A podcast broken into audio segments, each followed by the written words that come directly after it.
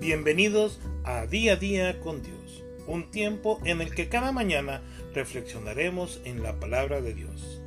Quédate con Raúl y Claudia Santamaría.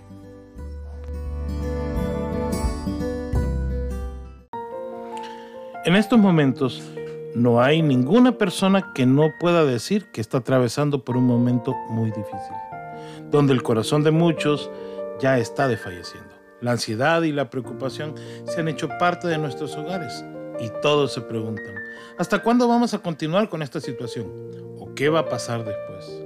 Asimismo, muchos padres de familia viven angustiados por el futuro de sus hijos. Otros, peor aún, viven preocupados por el pan de cada día.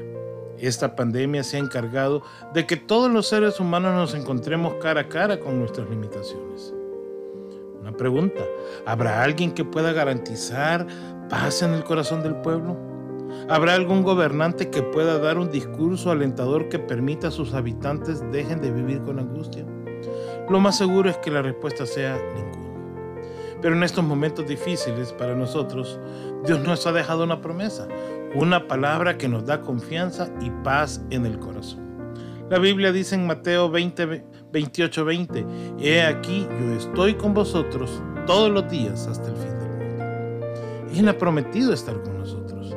Podemos pasar por muchas circunstancias difíciles que nos hacen fallecer. Observamos a nuestro alrededor y vemos que nada cambia. Es más, en estos momentos en nuestro país se ven las cosas mucho más difíciles. Si solo nos enfocamos en los problemas, nuestra duda crecerá y nos desanimaremos rápidamente. Por lo que cuando tenemos miedo y nuestra fe tambalea, Dios nos toma del hombro y nos dice, mírame, yo aquí estoy contigo. Él está con nosotros y eso hace la diferencia entre las circunstancias difíciles. Recuerda que nada nos aparta del amor de Cristo. Este mensaje debe llenarnos de fe y de aliento porque Dios ha prometido estar con nosotros día tras día. Qué hermosa noticia para todos nosotros los creyentes. Te invito a que este día tú lo grites con todo el corazón y digas, Dios está conmigo. Que tengas un hermoso día. Bendiciones.